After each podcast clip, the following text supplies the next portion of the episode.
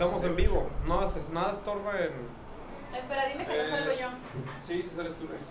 Mm, Es hasta. que recuerda que el lente es de gran angular, entonces básicamente se alcanza a ver todo el cuarto. Pero ¿por qué es gran angular? ¿Qué no usábamos una cámara ya web? está. Este, sí. Exactamente, mi amigo. Bienvenidos, chicos, a una lucha más. Estamos aquí, Hugo, y acá su servilleta Jorge, Jorgito, Big Papa, como me dicen acá. Muy buena pregunta, Hugo. ¿Por qué es gran angular? Bueno, estamos recién estrenando todavía la nueva Amiibo. Aquí la tenemos, ustedes no la pueden ver en cámara, pero aquí la tenemos. Y tiene un lente gran angular, por eso se ve casi todo el maldito cuarto. Para que nos vean bien. Exactamente. Y bueno, eh, hoy es una edición especial de una lucha más. Y para los que nos sintonizan por primera vez de ¿qué chingados es una lucha? Ándale, Valerisa.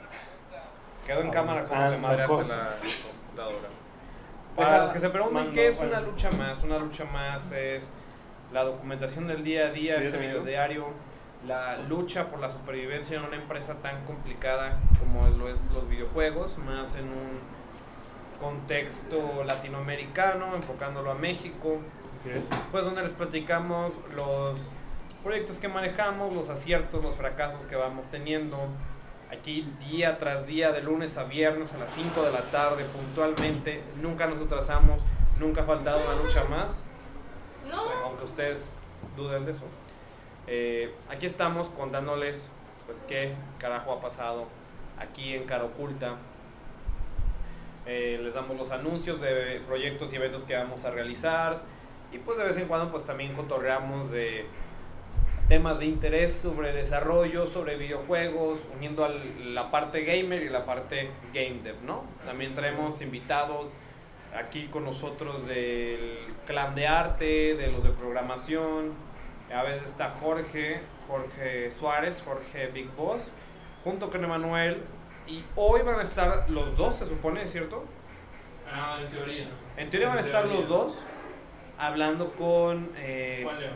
Juan León, Juan León.life, quien estuvo la semana pasada, eh, este joven venezolano que radica en Ciudad de México, tiene este canal de YouTube, este proyecto donde habla de eso, ¿no? La semana pasada estuvieron hablando de la importancia del branding personal y también estuvo probando Headlings Arena, lo que tengo entendido, ¿cierto? Sí, creo que sí. Oye Jorge, nada más tengo una duda. Con esta cámara que hace enfoque a las personas, ¿cómo sabemos que nos va a enfocar a, a Juan León? Enfoca los rostros. O sea, Pero, ¿lo detectará como rostro? tiene que. Eso lo vamos a averiguar, Vamos así a que vamos a, a descubrirlos. Si no, ya saben a quién regañar. No a mí. Jorge. Jorge, si estás viendo esto, Jorge Big Boss. No, yo me refiero. ah. Jorge es el que está manipulando aquí la cámara. Entonces, pues en unos 15, 20 minutos en lo que llega Manuel para hablar con Juan, pues podemos ir hablando de pues qué ha estado pasando en este día en el estudio, ¿no? Así es, hermano. Este, bueno, me dices tú. Te paro. Es que yo estoy acá tratando Ok, de acordarme cómo Ok, ok. esto. Eh, bueno, voy a ir diciendo en qué hemos estado haciendo nosotros. Hemos estado, hemos estado publicando los whips, que preguntarán, ¿qué son los whips? ¿De qué me estás hablando? ¿Estás hablando de látigos acaso? No. Whip, sin H, W-I-P, que significa... ¿Qué significa? Work in progress. Así es, no confundir con buenas imágenes programadas. Este, work in Buenas progress. eh, work in progress, este trabajo en progreso. Eh, pues de los proyectos que estamos manejando, Hellings Arena, que es acá juego sensación del momento en el estudio, que ya estuvo en la GDC en San Francisco. Eh, pueden ver cómo está evolucionando el juego. También les hemos estado presentando los avances de Pet City Manía, que también los invitamos a que sigan la página. Eh, que bueno, ya viene la primavera. Se han estado haciendo sketches de pues de primavera de estos personajes y también se está trabajando un storyboard de algo de Pet City. No les podemos dar muchos detalles, aún tal vez, no sé, pero pues por ahí pueden ver algunos de los avances y si no los ven todavía es porque se van a publicar quizá en lo que va de esta semana. Eh, Gibran, ¿cómo estás? Estás muy solito, hermano. Sí, estoy muy solo en la vida, güey. Es algo a lo que me enfrento día con día. Eh, otro, otro avance desafortunado. Eh, el lunes Gibran no estuvo presente. Yo tampoco estuve presente y Gibran, pues por motivos de salud, no nos acompaña una vez más. Eh, y pues nos pesa, nos pesa en el corazón. Eh, pray for Gibran. Esperemos que estés bien. Abajo aparecerá la liga para que donen para la operación de Gibran. La meta es un millón de pesos. Así que, por favor, chicos, donen.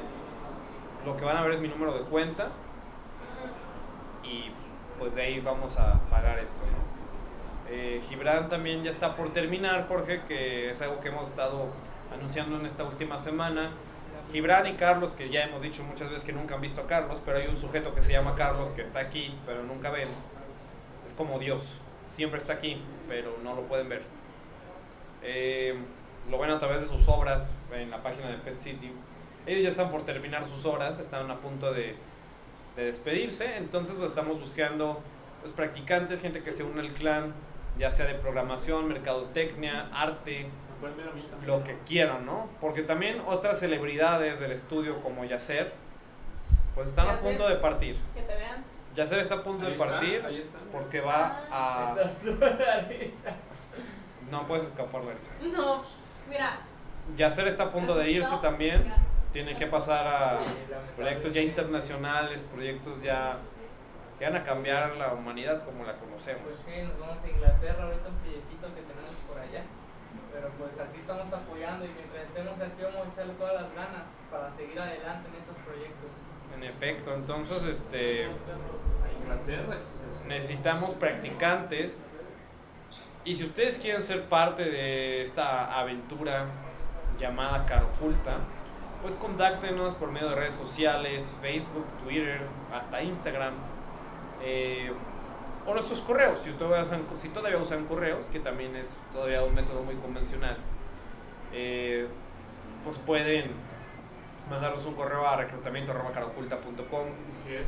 u hola arroba caroculta.com. Les diría que pueden llamar también a los teléfonos del estudio, pero lo más probablemente es que si me estás viendo es que eres millennial, que a Larisa le encanta hablar de los millennials, que no, es que es de tal año a tal año y no sé qué. Es una ficción eso de los millennials. Pero si tú te consideras un millennial, es probable que no uses el teléfono fijo. Eh, realmente ¿No el teléfono? No, Larisa. Larisa. No, Estamos- ya vamos, vamos empezando, ya vas a empezar. 2019, Larisa. Ya no sé si teléfono. Ya ahora es puro WhatsApp, pero si tú usas el teléfono, porque eres hipster, todavía así con ruedita, pues puedes marcar los teléfonos del estudio. Te lo voy a decir, claro que no, porque no lo conozco, pero lo puedes buscar en Google. Si le pones cara oculta, me imagino que va a haber un teléfono. De hecho, Sí, sí, un lle- teléfono. llevo meses aquí y nunca he escuchado sonar un maldito teléfono. Debo Sa- admitir. ¿Sabes qué? Yo. Yo, no, No, hay un teléfono allá en la, Sí, en la sala. pero se supone que sí suena. O sea, yo cuando empecé, vas a decirme a mí. A ver, vamos a marcar, vamos a marcar a ver qué nos Vas contesta. a decirme a mí, va a contestar el bot. No, no, no han escuchado el bot. No, vamos a ver, vamos a ver. Cámbiale, cámbiale. Este. Me sale en Messenger que Jorge llegó a cara oculta. ¿Dónde está? No lo sé. Eh, chicos, pero bueno, en lo que buscamos esto, eh, les recuerdo que pueden con- eh, contactarnos para que pues, se unan, ¿no? Y estén aquí en este mismo, no sillón, en esta silla, en esta habitación. Y pues nos aporten sus talentos, ¿no? Que también llegará el momento donde Larisa y yo desaparezcamos. Como, como el snap de. Miren, chicos, voy a ser amable y les voy a decir el número. Es 33 41 70 35 99. ¿Apuntaron? Nuevamente números en pantalla. 33 41 70 35 99. Vamos a ver qué sucede si llamamos.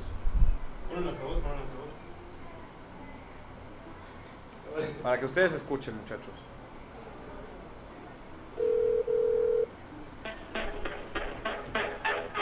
El audiólogo. For English, please caraoculta.com o GameStudios.com, creadores de commerce.app. Para contactar a los locos en ventas, presione 1. Para contactar a quien te dé soporte o esté en producción, presiona 2. Para contactar al clan administrativo, presiona 3.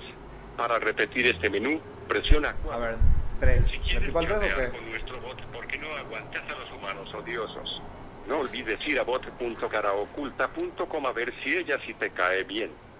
Gracias por hacer un videojuego con nosotros o querer con tu propia app hacer presencia en el mundo.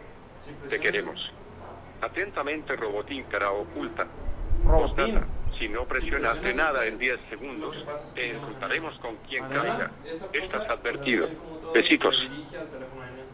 Ah, no, ¿para qué la molestamos? Sí, güey? Luego me va, me va a quitar Cuando- horas y ahí sí no va a Cuando convenir. yo tenía dudas de las prácticas aquí, yo dije, ¿qué hago? ¿Les mando un correo? ¿Les hablo por chat? Me di cuenta que tenían un montón de redes, y voy a hablar por algún lado, y dije, voy a hablarles por teléfono, a ver qué pasa. Pues chicos, espero que ustedes hayan llegado a escuchar, pero ya vieron qué cagado está el pinche bot. Está cagado. O sea, que sería bien perro que hablara con voz de loquendo, güey. yo sé. Hola, hijos. Saludos. Hola, hijos de su puta madre. XD, D, D, D. Larisa, ¿cómo estás? ¿Qué cuentas de tu semana? Entonces has estado trabajando en algo hoy muy importante, que no, no has podido, te está ayudando Santiago. Cuéntanos qué chingado estás haciendo, Larisa. Estoy poniendo en vaya. Wow, wow, wow. Hola, Juan. Hola. Sí, Sí, sí, sí. Fuerte y claro. ¿Cómo estás, Juan? Bien, Excelente. Cool, cool. Entraste más un poco resfriado, pero ahí vamos. Rayos, qué mal. Está haciendo frío, se ve. Sí, está haciendo más frío, en la oficina hay mucho frío. No Ah. entiendo por qué. Nosotros aquí morimos. Aquí morimos de calor nosotros. Mira, sí enfoca su cara. Ujú. Sí enfoca su cara. Excelente, ya, ya hay una duda menos. Ya, sí, eh, la nueva cámara sí enfoca bien la pantalla. Sí, eso iba a decir. Eh, entonces, ¿le, le vas a hablar a, a Sí, ahorita le hablo. Eh, Juan, este, igual si te puedes quedar ahí un momento. Nosotros terminamos de hablar de lo del estudio y en un momento ya viene Manuel, ¿va? Ok. Cool. Bueno, Larisa, eh, si quieres termina de contar lo que nos estabas diciendo. Am, he estado trabajando en commerce para Spikio, no confundir con Spicho. Este, estoy poniendo los productos que tienen, so, de todas las pizzas, los ingredientes y los precios, pero commerce no me ha dejado y Santiago me está ayudando. Y para la gente que pregunte qué, qué es commerce, puedes, supongo que explicarnos brevemente. Pues es una plataforma en la cual puedes comprarle a varios negocios desde commerce. Es básicamente una, pues, una app de tienda en línea, una marketplace, como Shopify, como. AliExpress. Ah, no, no, no, pero es que AliExpress es más como. como Amazon, o sea, tiene. Ya sé. como- Mm. Más como. ay, Tiene un mercado libre, no me acuerdo cómo se llama. Es que en vez de ser productos al azar es más bien la empresa. Sí, y ya en la empresa te metes y son sus productos, no necesariamente nada más productos al azar. Pues bueno, eh, también hacemos aplicaciones para los que se pregunten. eh, el lema de aquí es que se hacen aplicaciones, bueno, arte en forma de aplicaciones y videojuegos que el mundo ame, ¿no? Entonces, pues también ah, hacemos estos proyectos como Commerce que si les interesa, si ustedes tienen un negocio que dicen, "Hmm, me, me funcionaría eso, pues visiten la página de Commerce en Facebook, Commerce con K, Doble M. Doble M. K y doble M. Eh, bueno, entonces Jorge, ¿qué, qué, qué van, qué van a hablar hoy? Eh, Ah, si mal no recuerdo, digo, no, si mal no recuerdo, como hace rato le dije a Larisa, el tema que va a hablar este hoy, este, Juan León va a ser cómo contar buenas historias. Cómo contar buenas historias.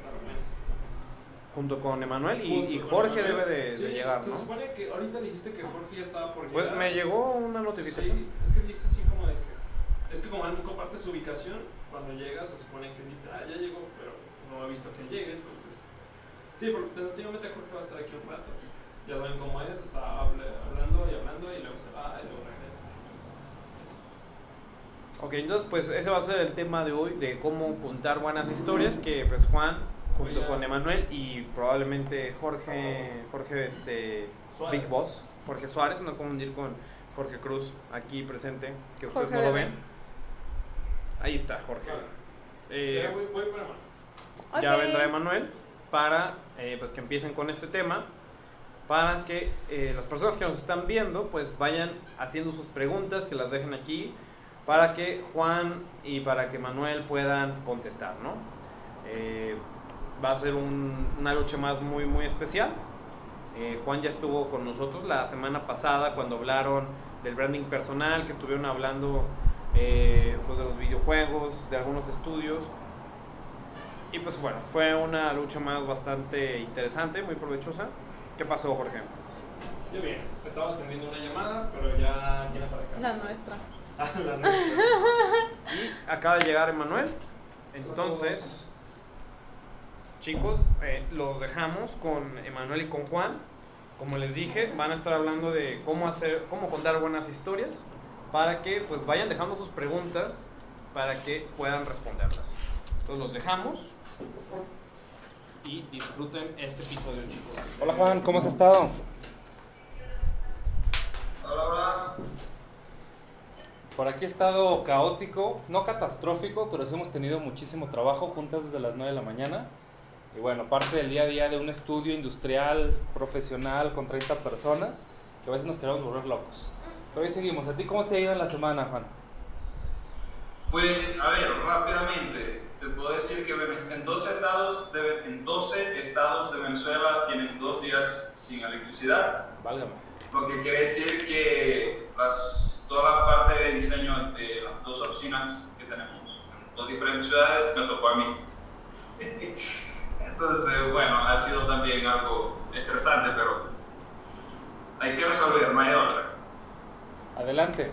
Del tema de cómo crear buenas historias, buenas narrativas, a mí me gustaría arrancar con que en el estudio Cara Oculta, por de- principalmente decisiones de costos, no hemos hecho tantos juegos basados en historia. Sin embargo, para mí es una prioridad este año, lo antes posible, empezar a trabajar con esas narrativas porque realmente te llevan tu juego a un siguiente nivel. Hemos hecho muchísimos hipercasuales, algunos casuales, juegos para PC, para móviles, porque es, digamos, el nivel con el que arrancamos. Hemos hecho 150 minijuegos.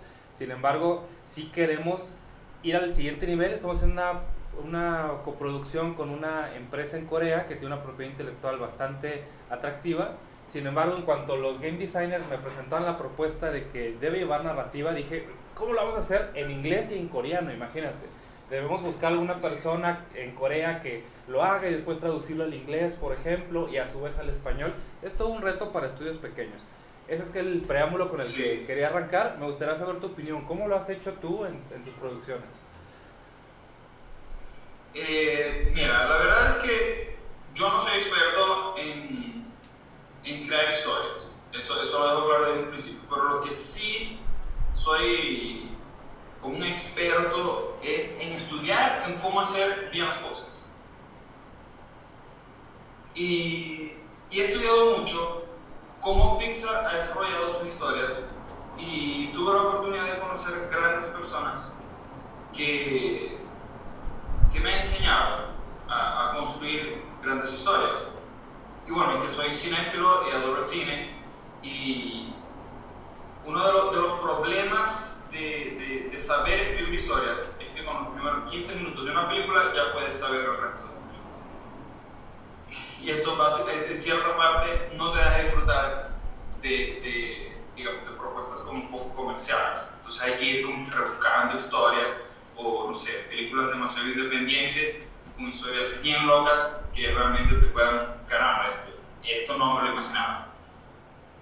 Pero eh, básicamente hay una historia que es fundamental para que sea buena. Y, y es, no sé si lo has llegado a escuchar, Emanuel, sobre qué es la jornada o, la, o el viaje del héroe. Sí, claro. O sea, esa es como que el punto de partida de cualquier buena historia. Entre eso y, y la teoría de, de Aristóteles, de cómo, teoría no, o sea, sería una, una, no sé, una manera de pensar, de cómo construir buenas historias. Entre esas dos eh, hay algo muy sólido para que cualquiera pueda construir una historia. Ahí tengo una pregunta para ti. Por ejemplo, sabemos que en las últimas películas de Star Wars, la cual es 7, 8 y 9, mucha, una gran crítica fue que se repite la misma historia de la 4, 5 y 6, por ejemplo, que es el mismo camino del héroe. ¿No pudiera ser que ya estamos repitiendo mucho la misma fórmula? ¿Nos damos muy, muy a la segura, pudiera ser?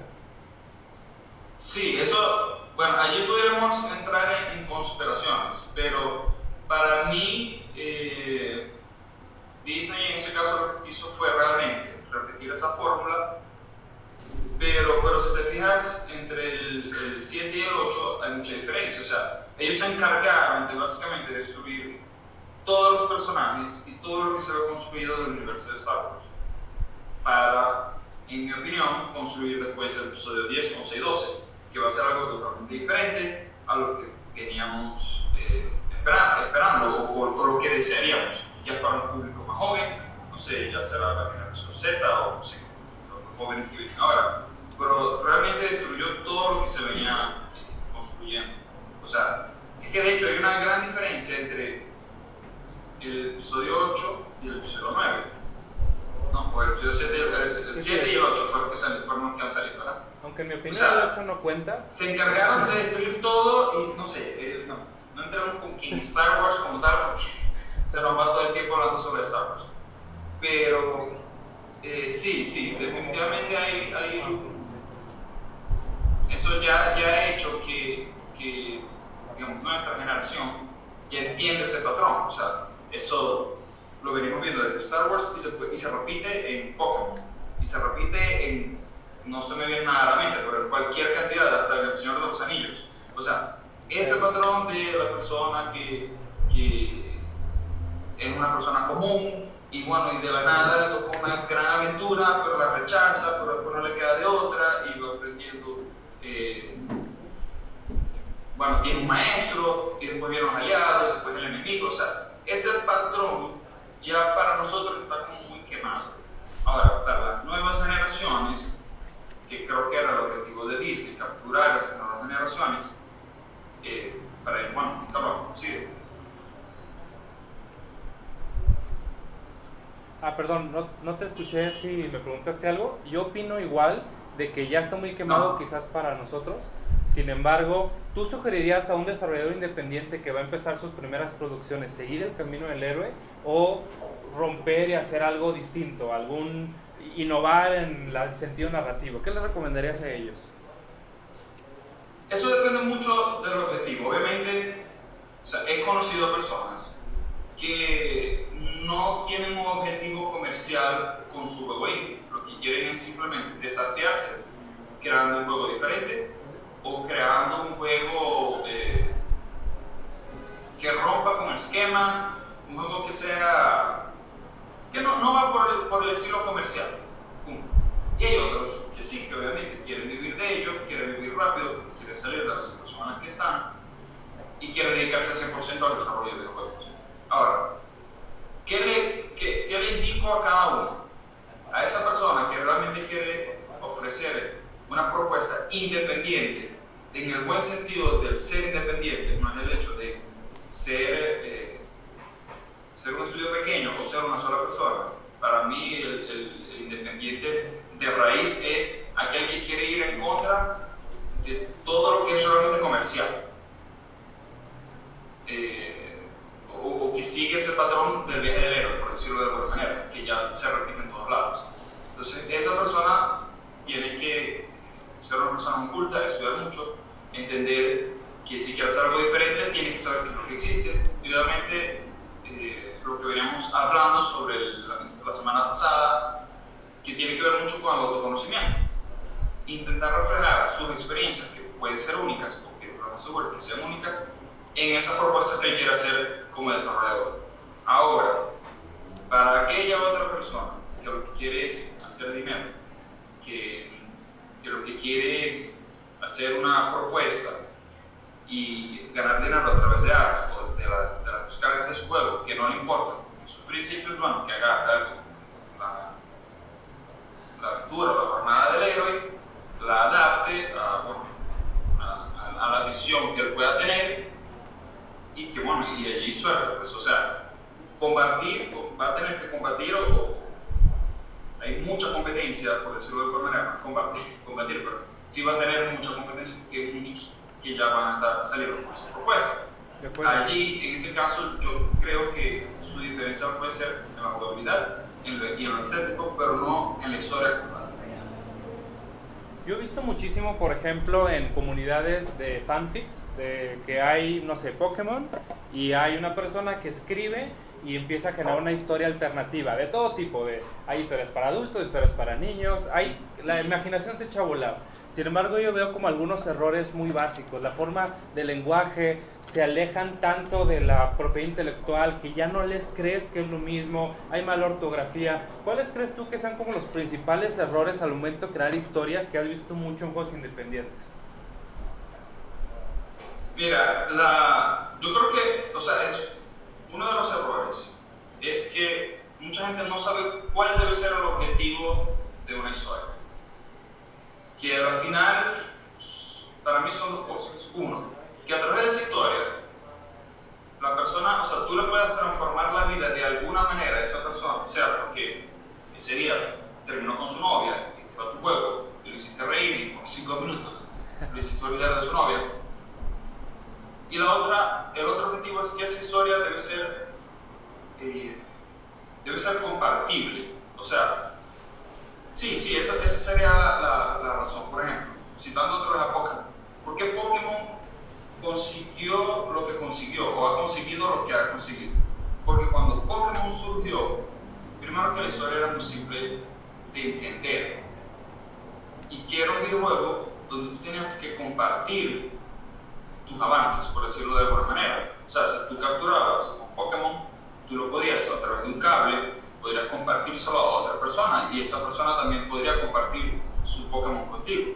Entonces, entre esa, esa, o sea, tu historia tiene que hacer que las otras personas puedan interactuar. Al final, la humanidad consiguió existir sobrevivir a través de, de esa transmisión de historias o de conocimiento o no sé cómo, cómo, no sé cómo se diría aquí en México, pero en Venezuela se dice brollero. Brollero es que la persona le gusta hablar mucho de, lo, de las otras personas, sea bien o sea mal. ¿Qué sería? O sea, ay, mira, fulano, mira una cartera roja. O sea, que, que casi nunca es constructivo, ¿no? Pero estaba leyendo un libro que se llama Sapiens, que básicamente decía que la humanidad consiguió sobrevivir o superar a, a todas las otras especies es a través de eso, de que le gusta transmitir ese conocimiento, o sea, no vayas por aquí porque te va a atacar un león, no vayas por allá porque va a haber un elefante, o métete por aquí porque va a haber una cebra y lo podemos cazar. Entonces, la base es que tu historia debe ser tan buena, puede ser buena me refiero a que uno de sus pilares es muy bueno, puede ser que es- te vas por el humor, entonces al ser divertido o a ser cómico, las personas lo van a compartir. Puede ser dramático, puede ser, o sea, debes pilar y eso debe ser fácilmente, eh, o sea, debe ser muy fácil de compartir. Perfectísimo. Cuando empecé a diseñar juegos más con una historia, con un inicio, con un final, me encontré libros como este que dice cómo no escribir una novela, que de forma muy ex- explícita y con ejemplos te dice cosas como el tradicional mata un gato, ¿no? De cuando quieres distraer la atención, matas inmediatamente al gato y esos son como errores que los lectores, sobre todo los que han leído muchas historias diferentes, dicen, este es un escritor amateur, es alguien que crea historias que no funciona. Algo que me ha gustado mucho recientemente es que me he juntado mucho con chicos que juegan rol. Sinceramente yo vengo de los videojuegos y he jugado muy poquito rol y muy poquitos juegos de mesa. Sin embargo, introduciéndome en ese mundo, veo la capacidad creativa que han generado estos amigos. De por medio de ser masters de, o dungeon masters de rol, han tenido la capacidad de generar todos esos árboles posibles de historias que a diferencia de un libro, una novela o algo de fans, en los videojuegos tienes una múltiple cantidad de opciones distintas en las que se puede ir su- tu personaje. Obviamente varía, pero sin embargo por lo menos hay dos condiciones diferentes. Tu personaje sobrevive o tu personaje se muere. No se diga si tienes 40 finales diferentes como los famosos videojuegos. ¿Tú qué opinas? ¿Te ha tocado, no sé, masterear rol o tener esa experiencia? No, la verdad, eh, nunca, bueno, me van a matar, pero nunca he jugado tipo Calabozos y Dragones, o sea, sí he jugado juegos de mesa. En Brasil hay muchas, hay muchas propuestas brasileras, hay muchas empresas de, independientes de juegos de mesa y tienen algo que era fanático y varias veces fui a su, a su casa y eran juegos que nunca me imaginé que podrían ser como juegos de mesa. Pero eh, hay, hay una... Este fin de semana pasado tuve una conversa muy larga con, no sé si lo conoces, pero con la gente de nuestras raíces, nuestro cielo. No lo sé. Eh, y ellos siempre juegan rol todos los domingos y tal. Y coincidimos en una, o sea, que uno de los principios para crear buenas historias es muy parecido a uno de los, de los principios del buen diseño, que es que todas las, o sea, todas las cosas y todos los elementos tienen que tener un porqué. O sea, y, y, y, y fue muy, no encuentro una palabra, pero por como revelador, que tiene sentido que eso también se aplique a crear una historia. O sea, si, si las cosas en diseño o en, o en una historia no tienen un porqué, simplemente son adornos, que eso al final acaba in- eh, interrumpiendo o acaba no ayudando a tu objetivo final. Por ejemplo, si ta- o, o haciendo una analogía a lo que es la parte de diseño. Si yo estoy creando un logo, cada uno de los elementos debe tener un porqué. O sea, una curva, una estrella, no una caída, un ángulo, todo debe tener un porqué, porque así al momento de yo explicarle a mi cliente por qué yo hice el logo de esa manera, el cliente lo va a entender y difícilmente me va a decir, no, mira, es que esto no me gusta. O, sea, cuando tú le explicas a un cliente por qué tiene el color, por qué tiene sus elementos, por qué, por qué tiene ángulos rectos, por qué más curvo, por qué de las cosas, tu cliente lo va a entender. Así pasa con historia. Si, si una persona está leyendo un libro o está jugando un rol y, o cualquier tipo de juego, que siente que simplemente los elementos que se, le- que están contando no tienen un porqué, no te dan un contexto fuerte o un pilar de por qué simplemente está jugando. Simplemente es una buena historia, o es aburrida, o deja de jugar y se va a otra propuesta. Entonces, cada una de las cosas debe tener un porqué. Eh, estos chicos me estaban explicando la diferencia entre eh, storytelling y narrativa. Entonces, ellos me decían que dentro de Ese cabrón o sea, una narrativa hay diferentes narrativas. Hola. Se acaba de incorporar con nosotros Jorge, que viene saliendo de una reunión hola, con un hola, cliente. perdón, nada más quiero saludar, no interrumpo mucho. Eh, ¿Cómo están, Julio? Gracias, Emanuel. Un abrazo, un abrazo, Julio. Abrazo. Entonces, bueno, eh, continúo. Eh, la narrativa básicamente es, o explicamos de manera simple, es que son todos aquellos elementos de un universo que te dan un contexto, pero no necesariamente tienen que tener un porqué. A diferencia del storytelling, que allí sí cada una de las cosas debe tener un porqué y debe tener una razón de existir para contar esa historia, para conectar cada uno de los momentos o, o emociones que se van a transmitir en esa historia. Mencionas algo muy importante. Este fin de semana tuve la oportunidad de ir con estos amigos. Este, esta persona se llama eh, Daniel, te mando un saludo si, si me estás viendo. Estamos platicando de que él es el líder de un estudio independiente de juegos de mesa y de juegos de rol. Están presentando un, un sistema de juego de rol que se llama Legends of Elden. Y prácticamente me menciona lo siguiente. Mi equipo creativo tiene el siguiente reto todo el mundo queremos hacer nuestro juego favorito, nuestro juego de nuestros sueños, y el indicador como de estoy satisfecho con mi producción está por aquí. Sin embargo, entre más lo hacemos personal e íntimo, menos le va a gustar o menos la posibilidad de que le guste un público en general. Eso es como, como algo muy, muy... Es una realidad triste de entender para nosotros como productores. Estamos en el mercado del entretenimiento. No podemos hacer el juego de nuestros sueños que nada más nosotros le entendamos. Tiene que ir con el lenguaje de cierto público, con el objetivo de entretener a cierto público. Pero si también nos vamos al extremo contrario, donde solamente estamos haciendo, vamos a decir, juegos para niños de 5 años, quizás no nos vamos a identificar nosotros como creadores con ese tipo de público. Entonces lo que él intenta hacer es equilibrar lo más posible y dice que siempre la parte personal tiene que ir ligeramente por encima de la parte pública, pero no mucho más. Y es lo que constantemente él con su equipo creativo de artistas, escritores, ilustradores, siempre tiene que estar como balanceando. Y me mencionó un ejemplo. Si tú haces un personaje totalmente real, no es entretenido, la realidad no es divertida. Ver las noticias no es lo más entretenido del universo. Por eso tienes que crear historias atrapantes, enganchantes, que llevan a la fantasía, a la imaginación, que no sea como ver un noticiero. Y eso me marcó muchísimo este fin de semana, se me hizo muy interesante, porque a veces como que nos vamos al otro extremo, ¿no? Quiero ser súper realista, quiero hacer el juego de mis sueños, y nos olvidamos que hay un público allá. O al revés, ah, nos pasa también aquí en el estudio. Nos enfocamos tanto en el público que dejamos de hacer lo que realmente está en nuestro corazón y nos aleja eso que tú dices que somos independientes y nos queremos separar de la parte comercial. Ra- Tiempo un tantito nada más rapidísimo para leer los comentarios de... Ah, tenemos comentarios. ¿Qué tal si los explicamos? Sí. Eh, dice Bernardo García, ahora te dejaron solo, imagino.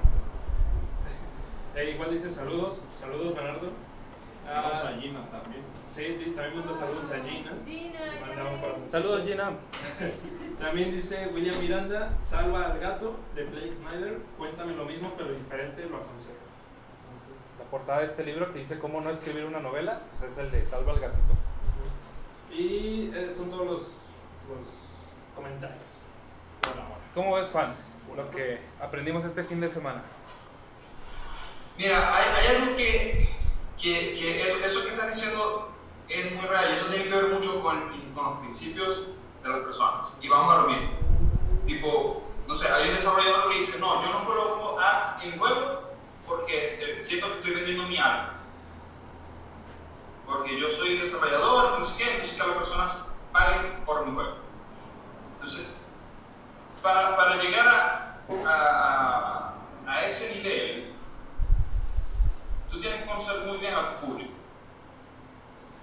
Por ejemplo, no es lo mismo que yo vaya a desarrollar un juego para un público de 5 años, porque yo quiero que, no sé, vamos a suponer que yo soy un desarrollador y tengo un hijo de 5 años y yo quiero que él empiece a jugar juegos de rol, sean de mesa o sean digitales. Este, entonces, para eso yo tengo que conocer muy bien ese público. ¿Cómo yo podría llamar la atención a ese público? Entonces, si hay una manera de balancear el mensaje que tú le quieres transmitir a tu público con lo que tú quieres contar como desarrollador. Porque si no, puede pasar, mira, es muy difícil. Yo entiendo que las personas cuando son artistas, porque yo soy una de ellas, lo que pasa es que por cuestiones de la vida acabé yéndome por el marketing, entonces conseguí como entender las dos visiones. Eh, es muy difícil porque uno siente que está vendiendo sus principios cuando uno quiere decir, cuando uno le quiere llegar como a muchas más personas. Pero la, la manera de balancear, digamos, ese, ese éxito, que es, yo transmito un mensaje, pero no, pero no me vendo, es literalmente conociendo muy bien a tu público, qué es lo que ellos quieren, ¿qué? y de qué manera tú puedes comunicar tus ideas a esa persona o a ese público. Porque si no, yo no sé si ustedes han llegado a ver, o tú, Manuel, ¿está la película El Topo? El topo no la he visto. Seguramente me la recomiendas y la tengo que ver en este momento. Eh, es de un chileno, pero bueno, sus padres no son de Chile, son creo que de Francia. Eh, su, su director es Alejandro Jodorowsky. Yo tuve que ver esa película, no sé, una, sin mentira, como unas 10 veces. Porque la, la trama era muy simple, era como bastante simple. Pero, pero e- es un director que, de verdad en aquella época, no, no sé, no sé qué pensaba, o si pensaba algo. Pero, pero estéticamente mez- mezcla muchas tradiciones latinoamericanas, pero, pero también mezcla mucho misticismo y esoterismo y es visualmente es, es una locura. De hecho, Suda 51 lo usa mucho a él para inspirarse en la creación de personajes, porque es que saca unos personajes demasiado locos. Pero, la, la- o sea, la- el punto es que la historia tú la puedes entender a la primera vez que tú la ves. Si te, si te concentras y te enfocas, ok, voy a ver una película totalmente independiente que ya sé que tengo que estar enfocado en la película tú lo consigues entender. Pero la tuve que ver como 10 veces, porque cada personaje tenía una historia y tenía muchos elementos visuales que querían decir cosas que simplemente pueden parecer como adornos. No sé, haciendo aquí un chiste, no es que literalmente pasa en la película, pero vamos a suponer que llega un personaje a un bar y resulta que hay una jaula con un vaso de una empresa de comida rápida encerrada en la jaula y un ojo Illuminati en el fondo con un triángulo. O sea, eran cosas así como que, pero ya va, ¿por qué están todos estos elementos aquí y qué me quiere decir con eso? Esa película fue un gran éxito, pero terminó de construir un, gran- un gran éxito fue a lo largo de los años. Es algo así como Blade Runner, que cuando salió a nadie le gustaba y prácticamente tuvo éxito como 10 años después. Porque, bueno, porque era densa, porque tuvieron que hacer una edición, porque tuvieron que quitarle la locución en off. ¿Sabes? O sea, se van tan a lo artístico que le acaba cerrando la puerta a muchas otras personas que podrían estar interesadas en la historia, pero son tan densas que, que las personas, o la gran mayoría, lo que quiere es entretenerse o divertirse. No quiere aprender o, o- o intentar, o sea, ir al cine a intentar entender una película. Lo que quieren es salirse de su propia realidad y ir a otra realidad, no intentar entender otra realidad. De O acuerdo. sea, eso me parece que es un error muy grave que hacen muchos, muchas de las personas independientes. De acuerdo. Por ejemplo, estoy jugando un videojuego que es Skyfish, se llama, está en Play Store. Cos- Me costó 80 pesos, alrededor de unos 4 dólares. Y yo lo que quería era desde mi teléfono poder jugar algo equivalente a Legend of Zelda. Por ejemplo, a mí me encantan mucho más los de portátiles que los de 3D. Me gustan más los de vista superior, etcétera. Entonces estaba buscando algo parecido. Y es un juego bastante bien hecho, con unos gráficos excelentes. El gameplay se me hace bastante bueno pero la narrativa, la historia, nada atrapante. Llegó un momento donde parecía que estabas jugando de un nivel a otro por inercia. Y lleg- llegué al último escenario y dije, es un buen juego, pero me falta eso que me tiene enganchado, que me motiva. Y como tú lo mencionas, ¿no? Es el típico, tienes que salvar a tu hermano y tienes que pasar varios niveles y al final derrotas al enemigo para salvar a tu hermano. Pero me faltó todo eso que hay atrás o el famoso dejarte pensando después de la película para que haya esa metahistoria que tú platicas con tus amigos. Oye, viste esta película, sí me encantó. ¿Qué pasó con aquello que no explicaron durante las dos horas de película? Creo que es más complicado para los creadores generar toda esa historia alrededor y sobre todo que enganche. Más si tienes que hacer una segunda versión del juego y, y la dejaste cabos sueltos o cosas sin contar. Pero yo creo que sí nos falta ese proceso de madurez de empezar a hacer cada vez mejores historias. Este amigo que te menciono me dice, yo ya no veo Hollywood porque todas las historias son predecibles, aburridas, chatarra. Pero también creo que este amigo se va al extremo contrario de que hace historias difíciles de entender. Porque él hace algo tan fuera de lo convencional, no conecta con todos o también son cosas tan complicadas que incluso puede llegar a pasar lo que tú comentas, ¿no? De que es necesario un doctorado en filosofía para entender qué es lo que está ocurriendo con los personajes, por ejemplo. ¿Cómo podemos ser como Sí. pequeños desarrolladores que estamos empezando para que nuestras primeras historias pues tengan algo de coherencia y sean enganchantes con la gente? Eh, Esa, esa pregunta es, no sé si aquí tienen esa expresión, pero es- esa es la pregunta de, de un millón. O sea, Sí, quien tenga claro. la respuesta va a tener el millón. Mira, es que lo, ah, lo que yo veo es que los juegos independientes per se no, no son o sea, no son experiencias tan largas y es- allí es donde está el desafío. Porque, por ejemplo, yo no he jugado el juego Gris, pero cuando salió, pues, de hecho a mí me llamaba mucho la atención por su arte, por su, por su manera de ilustrar y, y sus animaciones y toda esa parte artística. Yo todavía no lo he jugado, pero sí he visto algunos reviews que son como más objetivos, que no se dejan como deslumbrar por la gran calidad de diseño. Y dicen que el juego sí es aburrido, que su historia que arranca y termina, y no pasa nada. ¿Qué pasa? Yo creo que nosotros, los desarrolladores independientes, tenemos que desarrollar un tipo de historia que no, es, que no está embutida, no está en el juego por, como tal. ¿A qué me refiero? Por ejemplo, eh, eso, eso tiene un término que no, no lo recuerdo en este momento, pero es lo siguiente. Vamos a poner Metal Gear, la, la saga de Metal Gear. Todos los juegos de Metal Gear, casi todos, mayoría, tienen una gran historia, súper compleja, que necesitas estar cuatro horas viendo, no sé, eh, animaciones por computadora que te van contando toda la historia y después luego tú juegas. Ese es un tipo de juego que tiene una gran historia, pero por lo menos, lo- o, o- o el caso contrario son los juegos de pelea, que tienen una historia extremadamente simple, pero quienes desarrollamos las historias somos nosotros.